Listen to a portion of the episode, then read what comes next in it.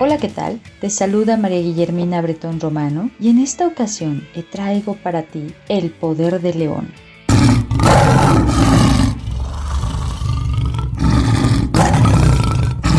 Hay tres características importantes. Observa, inspira, actúa.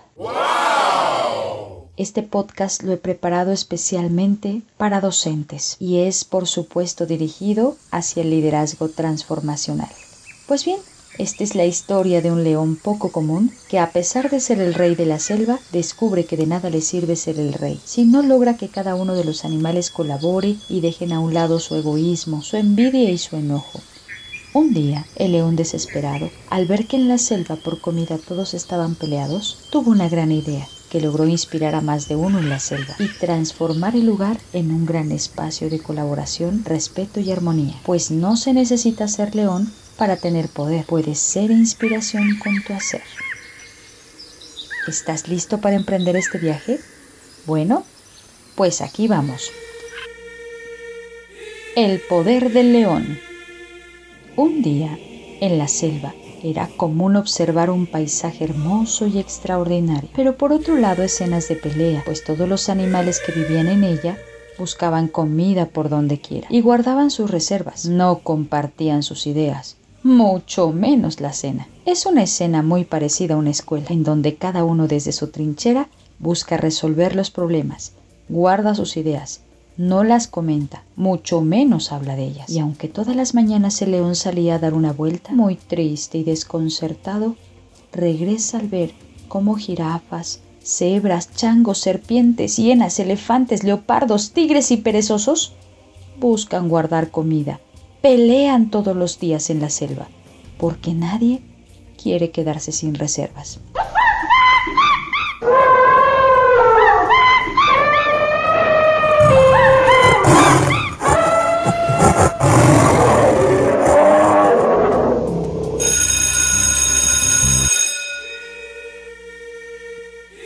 Muy triste de ver estas escenas, el león regresa a su cueva.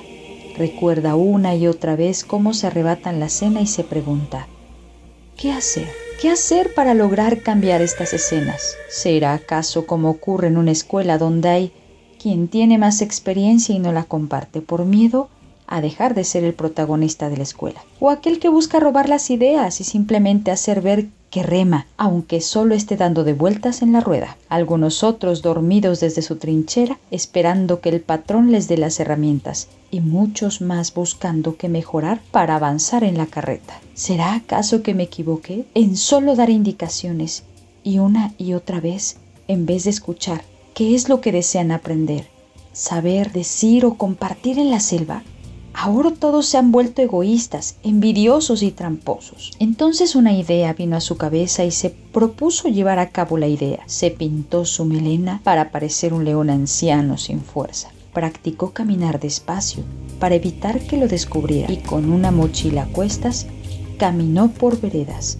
Se instaló en medio de la selva, cerca de una piedra. Todos los animales lo observaban desde sus cuevas, madrigueras y guaridas secretas, esperando atacar, pues comida no paraban de buscar. Los depredadores pensaron en desaparecer su maleta y después atacar al león anciano y sin fuerzas. Pero ¿cuál fue su sorpresa? Que león acercó un poco de leña para hacer un fogón y en este colocó una olla gigante que sacó de su maleta. La llenó de agua y entonces puso un trozo de col. ¿Col?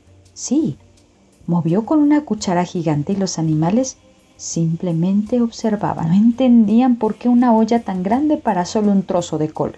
El león, muy tranquilo y sereno, saboreó su deliciosa sopa. Un pequeño sorbo le dio y todos empezaron a acercarse lentamente alrededor, esperando invitación. Pero en ese momento el león dijo, Esta sopa sabría mejor con un trozo de carne si tuviera un poco. Al escuchar esto, el leopardo fue muy deprisa a su cueva y trajo un trozo de carne para darle sabor a la sopa, pero advirtió que tendría que convidarle. El león le agradeció y dejó que se cociera un poco. Volvió a probar con la cuchara mmm, y dijo, esta sopa estaría aún más perfecta si tuviese un poco de hierbas de olor y rápidamente la cebra comentó, yo tengo algunas en mi cueva fue corriendo rápido por ellas. El león le dijo, todos tenemos que aportar para juntos disfrutar. Recuerden que colaborar es una clave esencial. Después de estas palabras que a todos dejaron pensando, es entonces que también las jirafas, las hienas, los elefantes, los perezosos y otros más trajeron comida de sus cuevas. Fue entonces que cada uno de los animales acercó un poco de lo que guardaban con desesperación, olvidándose de su egoísmo sin razón.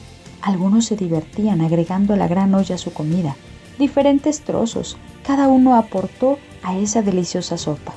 El león sonrió su plan estaba funcionando con éxito. La sopa quedó exquisita y del mejor sabor. Las sabias palabras de León una vez más escucharon.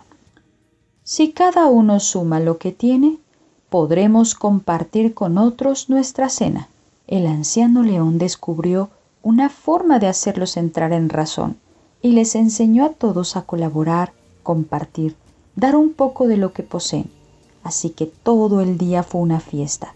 Todos reían, cantaban, bailaban, sonreían, platicaban y lo mejor, convivían. El león tenía un gran poder con sus ideas y en segundos transformó un espacio de tensión en fuente de alegría, afecto y admiración. ¿Acaso les suena peculiar? Cuando un buen director integra a todos los maestros de una escuela y lo hace con tal humildad y entusiasmo que descubre fortalezas en su equipo de trabajo y permite que cada uno aporte y colabore con la tarea escolar, sumando voluntades, potenciando competencias y reconociendo que juntos es mejor. Al día siguiente, el poderoso león desapareció los animales buscaron por todas partes, pero no lo encontraron y se preguntaron, ¿quién preparará la sopa hoy? Y un perezoso oh, sorprendió a todos cuando tomó la iniciativa y el control. Entonces organizó, gestionó, guiando y motivando al resto de los animales para hacer una vez más la mejor sopa, pues se expresó. Solo se necesita voluntad, respeto, trabajo en equipo, colaboración y la mejor actitud de buen corazón para hacer realidad la armonía en este lugar. El león alegre y gustoso a lo lejos observó que al fin podía disfrutar de la mágica armonía en ese lugar, donde el hacer la sopa fue el motivo para romper con la envidia, el egoísmo, la soberbia y el enojo. Por fin descubrieron que colaborar es elemental. Así que, recuerda, para inspirar a otros, tú debes ser su mejor ejemplo. Así que esfuérzate por ser el reflejo en el que otros se pueden ver.